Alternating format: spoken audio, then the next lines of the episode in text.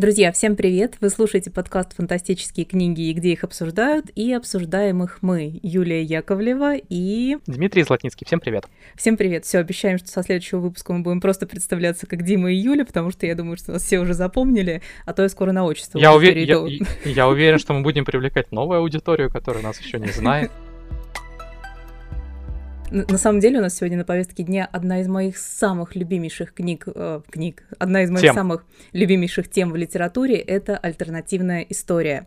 Это не жанр, а как бы направление, которое э, существует абсолютно во всех жанрах, и начнем мы как раз с его определения, с основных характеристик и, в принципе, с того, что существует у альтернативной истории два э, больших направления. Это альтернативное прошлое и альтернативное будущее. Дима, что ты больше любишь? В целом, я не самый большой любитель альтернативной истории. А, причин тому есть несколько. А, ну, у нас там в плане разговора а, есть там проблемы жанра. Вот эти проблемы отчасти, поскольку я с ними сталкивался не раз, меня от него так немножко оттолкнули, но к конкретным проблемам, я думаю, вернемся попозже. Мне, например, не очень нравится то, что жанр во многом строится на таком ревизионизме, когда тебе не нравится современность, и ты пытаешься переиграть ее с Россией, которую мы потеряли, например, или Францией, или Америка или еще кем-то. Ну, я люблю историю, и вот после там фантастики фэнтези, наверное, третье, что я вам читаю очень активно, это историческую литературу, как художественную, так и не художественную. И вот по тем эпохам, которые мне нравятся, сильных альтернативных историй мне почти не встречалось, а может быть и не встречалось вообще. Есть еще вот конкретное несовпадение э, тех эпох, которые мне интересны, с этим жанром. Но мне кажется, это как раз у тебя ключевой момент, то, что ты хорошо разбираешься и любишь историю, по крайней мере, определенные исторические эпохи. Я же к истории отношусь именно хорошо с точки зрения сослагательного наклонения, которое история вроде как не терпит, но я обожаю представлять, а что было бы, если бы, а вот если бы в этот момент не убили того правителя, а вот если бы здесь динозавры не вымерли, я, мне так нравятся эти истории. Причем захватывают они меня с самого детства. Вот мне кажется, у очень многих детей был период любви к динозаврам динозавром. Это такой целый этап, который э, многие проходят. И вот как раз он у меня был с Конан Дойлем и его «Затерянным миром». Это, наверное, была одна из первых книг, в принципе, в жанре альтернативной истории. Если вы с ней не знакомы, то э, сюжет там заключается в том, что динозавры, по крайней мере, их часть не вымерли, и их не воспроизводят с, точ- э, с помощью науки, их не люди оживляют. Это именно определенные зоны, где они по-прежнему существуют. И когда я это читал, я даже не знала о существовании такого жанра, я, кстати, я, кстати, история. никогда не воспринимал это как альтернативную историю, я воспринимал как просто приключенческий вот. роман, когда я его читал. Я его, ну, то есть я его в детстве там, читал, не знаю, наверное, в 12-14 я от него не мог оторваться. Но я, честно да. говоря, вот до того, как ты об этом заговорил, я вообще не воспринимал его как альтернативную историю. По крайней мере, я, когда стала анализировать и готовиться к этой теме, я именно «Затерянный мир» выделила как одну из таких вех, с которой я познакомилась и влюбилась в этот жанр. Ну, дальше, естественно, был а, вот Марк Твен, кстати, и его «Янки при дворе а, короля Артура, по-моему, так uh-huh. правильно называется. Там очень длинное название, которое никак не могу запомнить. Я читала его тоже лет 15 назад, и когда искала информацию про эту, про эту книгу, очень многие говорят, что ее нужно перечитывать во взрослом возрасте. Как раз этих Янки очень многие называют взрослой книгой и позиционируют ее с детскими иллюстрациями, как для совсем такого детского и подросткового возраста, но на самом деле это такая острая социальная сатира, которую стоит и взрослым разбирать. Я прям загорелась идеей перечитать эту книгу. А, к сожалению, сейчас вроде нет изданий крутых, но обязательно ее найду. И вот дальше уже, естественно, пошли и Филипп Дик, «Человек в высоком замке». Это я сейчас называю такую историю в своей голове развития того, что я читала. У тебя, кстати, в сценарии написана книга, которая должна быть, которая считается самым первым представителем альтернативной истории. Ты можешь принять? Ну, я ее не читал, а, и я боюсь, на самом деле, пытаться воспроизвести ее название. А, но на русский она, по идее, переводится как «История универсальной монархии». А, Наполеон, который завоевал мир, как-то так.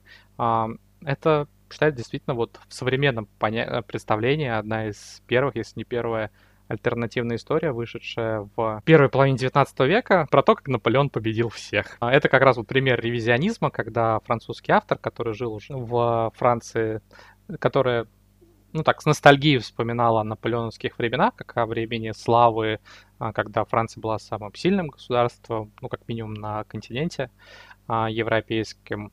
А, и он вот эту свою ностальгию и печаль о Франции, которую они потеряли, он выплеснул на странице этой книжки. А, Наполеон там триумфально всех побеждает. Там описано в том числе и вот время, в котором живет уже сам автор, когда а, благодаря Наполеону человечество достигает а, всевозможных высот, там чуть ли не летающие машины появляются у него в первой половине XIX века. И, кстати, есть такой момент сходный с Филиппом Диком, что там, насколько я знаю, в этой книжке упоминается какая-то писулька, в которой англичане смех смехом победили у безвестной деревни Ватерлоу Наполеона в 1815 году. Какой бред. А, вот, ну, то есть, по тем отзывам, что я читал, книжка ну, там, художественной ценности особой не несет, но вот в ней во многом уже так формировался Сложились жанр. Иде- идеи много, и много жанр, из того, да. что составляет его суть. Но это интересно, потому что даже если рассматривать э, поджанры в самом вот этом направлении альтернативной истории, то сейчас мы чуть позже скажем о том, как она распространяется еще на разные жанры, в принципе, от фэнтези до какой-то социальной литературы, э, направлений там социальной фантастики, то вот как одно из направлений в альтернативной истории это как раз э, сюжеты, заключающиеся в том, а что было бы, если бы такой-то знаменитый правитель победил. Наполеон, если бы всех выиграл и империя строилась. В «Человек в высоком замке» как раз там сюжет заключается в том, если бы фашистская Германия а, продолжала существовать и как бы мир, в принципе, делился. И вот мне, кстати, очень нравятся вот эти страшные развития истории касательно там и фашистской Германии, как бы все было. Ты читаешь, с одной стороны, а, тебя ужас такой немножечко как хоррор охватывает, что не хочется это представлять, но с другой стороны, ты сидишь такой в безопасности, все в мире уже все нормально. Любопытный момент, что вот то, что я сейчас описывал про эту наполеоновскую альтернативку, то есть для Франции это ну, такой утопический сценарий. А вот, например, для России mm. или Англии это, возможно, как раз антиутопия была. Ну и говоря про разные направления, вот в альтернативной истории очень разные воплощения их. Я хотела привести прямо полярные примеры с Сюзанной Кларк, то есть это абсолютная фэнтези. Джонатан Стрэндж и Мистер Норрелл — это одна из моих любимейших книг. Дима сейчас очень некрасивое лицо строит, потому что мы с ним сейчас ругаться начнем по поводу Джонатана Стрэнджа и Мистера Норрелла, но мне хочется сказать, что для меня это идеальное сочетание истории, очень красивого текста, магического реализма, национализма и при этом э, допущение того, что в нашем мире наполеоновской эпохи существовала магия. Магия очень приземленная, магия, которую практически утратили и изучают ее, ну, по книгам, существует там общество э, ученых, которые этим занимаются, но никто ей, никто ей не пользуется, никто ее не применяет, то есть прикладного характера она не имеет, существуя в этом мире. И вот как Джонатан Стрэндж и мистер Норрелл, такие абсолютно разные по характеру люди ее возрождали, об этом, в принципе, и рассказывает история, но она э, имеет очень много подтекстов. Она, как я уже сказала, красиво написана, и я этим текстом прямо упивалась. Все, давай, а Дима, я потом через, возрази, а возрази я мне через него что-нибудь. через силу продирался. Мне, собственно, его, так сказать, продали именно как а, блестящую альтернативу про наполеоновскую эпоху, но учитывая, что я к ней сильно неравнодушен, а, я купился. Потом сильно жалел, я долго эту книжку мучил, хотел несколько раз бросить, но так, домучил все-таки. А, во-первых, там нет наполеоновской эпохи, ну, то есть это другая атмосфера, и очень показательно. Я видел один отзыв, а, давно видел, но он мне запомнился на эту книжку. А, там было что-то такое в духе сказано, это блестящая, воссозданная атмосфера наполеоновских войн и викторианской эпохи. Так вот, кто не в курсе, викторианская эпоха и наполеоновские войны — это две разные эпохи, они не пересекаются. Вот в принципе. И викторианская эпоха там действительно есть. Ну, то есть, а, насколько я понимаю, Сюзанна Кларк, там был такой литературный эксперимент, написать современ... сейчас книжку, которая читалась бы как викторианская. И это у нее, наверное, получилось. Но только это не наполеоновская эпоха. Наполеоновская эпоха была раньше. Это во-первых. А во-вторых, ну, на мой взгляд, книжка просто банально нудная и скучная. Давай сойдемся на том, что это не твой жанр. Вернее, не тот, не твой Уж представитель не мой автор этого точно. жанра. Не мой автор Не точно. твой автор. Подожди, а Пиранези ты не, не нет, пробовал? нет, ну, как бы я для себя крест на этом авторе поставил Ну не ставь, пожалуйста, Пиранези совершенно другой. Сейчас и эту книгу ругают как раз потому, что многие ждали второго Джонатана Стрэнджа и мистера Норрелла, и книга так долго писалась, и почему она не такая большая, но она совершенно прекрасная. Она очень необычная с такой метафорической точки зрения. Там очень необычные персонажи, и в принципе это история из той серии, что ты читаешь, читаешь, сначала ты не понимаешь, где это происходит, что это происходит, кто эти герои, почему Пиранези, кто там этот другой, и целый мир, заключенный в одном доме. И вот меня такой полет воображения всегда захватывает. И чем дальше ты раскручиваешь эту историю, чем больше тебе деталей выдают, тем интереснее и болезненнее становится разгадка. Вообще не продала, да? Ну, слишком сильны у меня неприятные ощущения от э, предыдущего романа Кларк, ну, то есть должно случиться что-то невероятное, чтобы я за нее снова взялся. Ладно, давай поговорим тогда о хорошем. А как ты относишься к Гарри Гаррисону? Вот если говорить Слушай, о я альтернативу его не читал. Я читал у него «Стальную крысу», ну, которая такая mm, авантюрная ну, космическая фантастика, да. да. Но вот у меня как раз э, и знакомство продолжилось тоже в подростковом возрасте, и э, одним из своих любимых представителей до сих пор я называю его трилогию «Молот и крест», она у меня, а, кстати, суть в том, стоит что... Э, на полочке, но вот я так ее и не взял. Я тебе ее советую попробовать, потому что она читается круто, и во взрослом возрасте это одна из тех книг, которые я читала реально до рассвета. То есть я скачала ее, вот помню, когда первый раз читала, и я не могла оторваться от экрана телефона, и вот перечитываю ее в красивом переиздании она несколько лет назад выходила. Получив ее на своей книжной полке, я с огромным удовольствием ее перечитывала. И смысл там в том, что есть и альтернативная история, которая начинается примерно к концу первой книги. Но начинается это все как обычная приключенческая фэнтези. И вот э, сама идея того, что на развалах Римской империи начинает строиться не христианство, как бы завладевает всем миром, а скандинавская э, религия, мифология и все такое, ну, это, конечно, мне, наверное, в первую очередь по душе, потому что я скандинавскую всю эту тему очень мне люблю. Мне это тоже но... такая идея симпатичная. Но вот она очень у него раскрывается и по-простому, по-приключенчески, то есть есть там, знаешь, такая типичная история из рабов в императоры, э, как часто это в фэнтези бывает, ну, там, из низшего в высшее.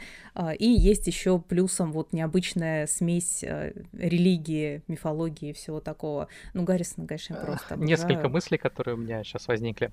А, вот буквально Давай. за то время, что ты говорила. А, во-первых, по поводу, как это фэнтези бывает. Я недавно подумал, что вот истории про то, как никто стал, стал императором, или там правителем, они-то в реальной жизни встречались и не раз. Таких примеров может привести немало, и сейчас я даже в честь этого сделаю небольшой экс- эксклюзивный анонс э, э, нашей новой книжки. По поводу анонса, мы буквально несколько дней назад подписали книжку, которую я нашел, я ее читал на новогодних праздниках, не мог оторваться. А, называется она э, She Who Became the Sun, та, что стала солнцем. Это такое сплав альтернативной истории и фэнтези. А, первый том э, дилогии. А, действие разворачивается в Китае XIV века. Собственно, он в то время находился под властью Монголии. А, и против вот этих новых властителей были восстания. В одном из этих восстаний, собственно, родилась новая династия и Боюсь неправильно произвести имя, но вот император Чу Юаньчжань а, основал а, династию Мин. А был он, ну, родился он крестьянином. Тут э, этой истории. Мальчик, которому было предназначено стать великим, умирает в детстве. Uh, и сестра, которой предсказатель сказал, что она будет никем, uh, она похищает его вот эту особую судьбу. Uh, и она целенаправленно рвется к власти, то есть у нее в жизни вот есть одно устремление, она стремится стать всем. При этом она не обладает какими-то невероятными магическими талантами. Там, в принципе, в книжке магии очень немного. Она не сильный воин, она там хитра, ловка и предельно целеустремленна. А, меня вот такое состояние очень подкупило. Второй главный герой служит монголам, хотя их ненавидит и в тайне готовит месть, ему есть за что мстить. И тут еще такой интересный момент, что два протагониста стоят по разные стороны баррикад, и успех одного означает большие проблемы для другого. Оба персонажа mm-hmm. не то чтобы прямо очень положительные, но к обоим проникаешься эмоциями сильными. И поэтому вот тут такое еще есть, как американские горки эмоциональные, когда у кого-то из них что-то удается, у другого не удается. В общем, я с огромным удовольствием книжку читал, там, за несколько вечеров проглотил на новогодних праздниках, потом принес, сказал, давайте ее обязательно покупать. Ну, я думаю, что выходить она будет а, еще только к концу года, потому что она на английском выходит только в июле. Вот, так что это такой анонс, я думаю, что а, когда выйдет этот подкаст, одновременно с этим мы тогда выпустим и официальный анонс на ресурсах фанзона. Mm-hmm. Еще две мысли. А, я подумал, что это не совсем альтернативная история, но очень близко к ней. То, что вот я действительно очень люблю, это Гай Гавриэл Кей. Он пишет основываясь на исторических событиях и реальных эпохах, а, разных при этом. У него есть там и реконкиста, и вторжение викингов в Британию, и китайская история, и эпоха Византии. А, он меняет названия, имена, добавляет самую малость какой-то магии и мистики, но во многом там действие повторяет то, что происходило в реальной истории. Очень узнаваемые события, то есть если вы знаете эпоху, то сможете там, много считать, узнать. Вот Кей — это автор, которого я очень нежно люблю, но он, по-моему, как раз из тех, кому дается очень здорово и адекватно воспроизвести те эпохи, их атмосферу, о которых он пишет, чего не всем мне... авторам а, альтернативной истории, как мне кажется, удается. Меня Кеем дразнит уже, наверное, года три. Его в продаже невозможно найти. Вот что вы мне рассказываете, то, что я не могу взять и почитать э, в бумаге? Последняя мысль по поводу вот того, что ты говорила о осколке Римской империи и вот это все. Вспомнилась книжка «Да не опустится тьма», э, когда ну, это, да, это вот такая классическая история про попаданца. А, а вот попаданцы это как раз то, что я сильно не люблю, и мне очень не нравится, когда а, там в прошлое отправляется какой-нибудь неудачник Вася, который в школе историю проходил только мимо, а потом, не знаю, товарища Сталина или а, Ленина или Николая II или кого-то еще учат там, как правильно, не знаю, в космос летать, побеждать врагов и так далее и тому подобное. А тут э, в эпоху уже такой позднеримской империи попадает э, человек, который, ну, в общем, немножко разбирается и помогает, так сказать, империю сохранить от упадка, ну вот, потому что он к этому имеет некоторые предрасположенность в силу там своего жизненного опыта. Э, это редкий пример истории про попаданцев, от которой не хочется морщиться или вот как ты сейчас там смеялась. Ну, на самом деле, я про попаданцев к историям отношусь довольно лояльно, просто действительно они от относятся к жанру альтернативной истории, но а, вот как ты сказал, что у тебя было с Конан Дойлом, ты не осознавал, что «Затерянный мир» — это прямо альтернативная история. Вот так же у меня в голове история про попаданцев — это вообще что-то такое, не знаю, отдельная какая-то ветка развития, но ты мне напомнил про, про классную книгу Майкла Крайтона, называется она «Стрела времени», и у нее, по-моему, несколько есть адаптаций названий, и у нее есть еще известный фильм экранизация, он, конечно, такой очень вольный. Экранизация называлась «В ловушке времени», там Джеред Батлер молодой, И Пол Уокер, типа 2004 или 2005 год, я ее, помню, детстве смотрела, и вот совсем недавно узнала, что она, оказывается, а, экранизация книги. Я ее тоже советую почитать, если вы плохо относитесь к жанру попаданчества, потому что там ученые, изучая определенный исторический период, а, прямо находясь на раскопках, отправляются в прошлое, ну вот их про их там приключения, про то, как они, зная, что через какое-то время будет грандиозная битва, и они все там погибнут, пытаются оттуда выбраться, ну и как-то на ситуацию повлиять. В мире фантастики была такая мини-комикс с карикатурой, где в голове, по-моему, у Сталина такая шизофрения, где в него сразу там 10 попаданцев. Один ему советует начинать скорее войну с Третьим Рейхом, другой развивать атомную программу, третий там не, раз, не устраивать чистки или что-то такое. Ну, то есть я конкретные советы выдумываю сейчас из головы на ходу, но вот было очень смешно. А, возвращаясь к тому, что жанр этот существует в очень... Направление это существует в очень... затрагивает очень разные жанры, я, я сказала про фэнтези-фэнтези Сюзанну Кларк, про э, фэнтези-приключения Гарри Гаррисона, но вот есть еще и социальное направление. Хочется рассказать про Маргарет Этвуд и ее рассказ «Служанки». Причем начать не хочется именно с экранизации недавней и коснуться первого сезона, потому что там сюжет заключается в том, что в первом сезоне все начинает развиваться из нашего времени. То есть тебе в флешбеках показывают, что все обычно, вот женщина, как она в современности живет. У нее есть работа, у нее есть муж, у нее есть ребенок, и по утрам она счастлива, как в американских комедиях показывают, бегает с подружкой там по парку. Но в одно утро буквально она забегает в кофейню взять с собой стакан кофе, и ей отказывают в оплате карточкой. Причем на нее как-то сразу плохо смотрят продавцы, она выбегает, и буквально с этого момента начинает рушиться ее жизнь. Происходит политический переворот, а, США раскалывается на кусочки, образуется республика Галаад, где женщины просто никто. И вот такая абсолютная привязка к нашему миру, и когда ты смотришь, что все вот как есть, и как быстро это все может поменяться, действительно навевает ужас. Ну и когда я читала уже вот как раз после экранизации заинтересовалась книгой, там, конечно, во многом они от отошли от сюжета, но все равно вот такая социальная направленность очень тоже интересна, и альтернативная история действительно может и а, с серьезной стороны, а не только в фэнтези и не только в попаданцах рассказывать. Ну, это как раз то, о чем ты вначале говорила, историю. про такую альтернативную современность. Все-таки обычно, мне кажется, когда про альтернативную историю говорят, имеют в виду вот такие прежние эпохи. Но Здесь грань такая, грань да. тоже это очень тонкая альтернативная. Антиутопия и утопия это по сути все, что альтернативное будущее, а, альтернативное прошлое это вот альтернативная история. Мы хотели про проблемы жанра поговорить. Ну, то есть я уже упомянул вот угу. то, что это во многом ревизионизм и, а, ну, игра на таких, наверное, не самых хороших струнах души, когда ты пытаешься зацепить человека, ну, вот ностальгии по каким-то временам, которые, как ему кажется, были лучше. Как знаешь, что да, есть и... такой бимасик, раньше было лучше, когда там сначала показан там 17 век, потом э, какой-нибудь Древний Рим, потом э, пещерные люди, и вот это, ну, вот это самое оно.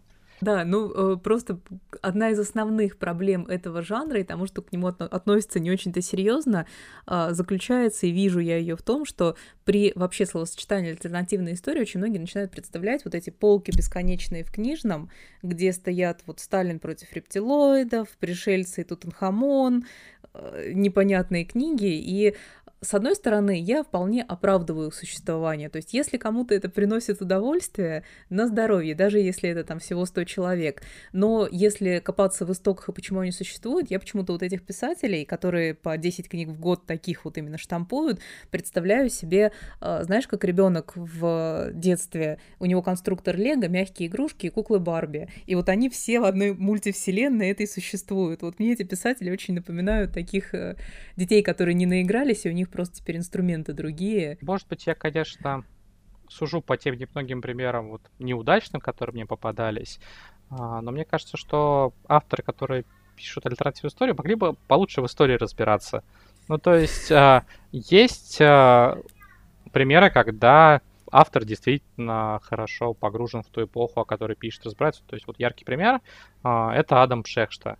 Он историк, он специализируется на истории, в частности, России и спецслужб, и он во многом об этом и пишет. О России, о спецслужбах, о тайных операциях, а, а, и он здорово воспроизводит эпоху, по крайней мере, вот то, что мы издали про начало 20 века. Он добавляет туда элементы фэнтези, но тем не менее вот а, у тебя ощущение, как будто читаешь приключенческий роман, посвященный той эпохе, просто с небольшим добавлением альтернативы. Ну, ты сказал, что в прошлый раз мы, с тобой обсуждали, что Пшехте не нравится сравнение его с Акуниным, он не, не, не в большом восторге от него.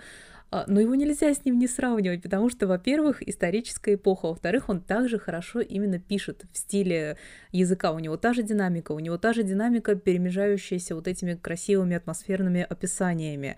И вот даже если мне не сказали, в первую очередь мне на ум пришел именно Акунин, когда я начала его читать. Кстати, мне Пшах что очень понравился, и я не понимаю обвинений его в русофобии, что очень плохо показаны наши военные. Мне кажется, сложно но... найти иностранного автора, который с такой бы симпатией писал о России. Да, в, в, то, в том и проблема, что э, один из его двоих главных героев, он классный, классно выписанный, он не клюквенный, и он русский. Последний вопрос, который мы хотели обсудить, это то, что нам бы хотелось еще читать Какие эпохи об нравятся, этом. Да. Ну, то есть, да, я mm-hmm. люблю наполеоновскую эпоху.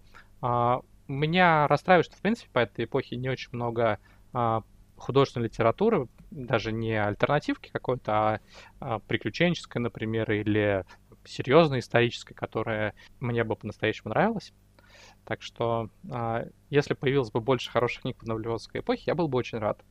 А, если там смотреть на другие эпохи, мне было бы интересно почитать что-нибудь классное про восстание декабристов, которое пошло по другому пути. Я люблю эпоху поздней Римской Республики, ранней империи, ну, то есть вот времена Цезаря, или даже чуть пораньше, может быть, времена Гая Мария и Сулы, или чуть позже Марка Антония и Октавиана Августа.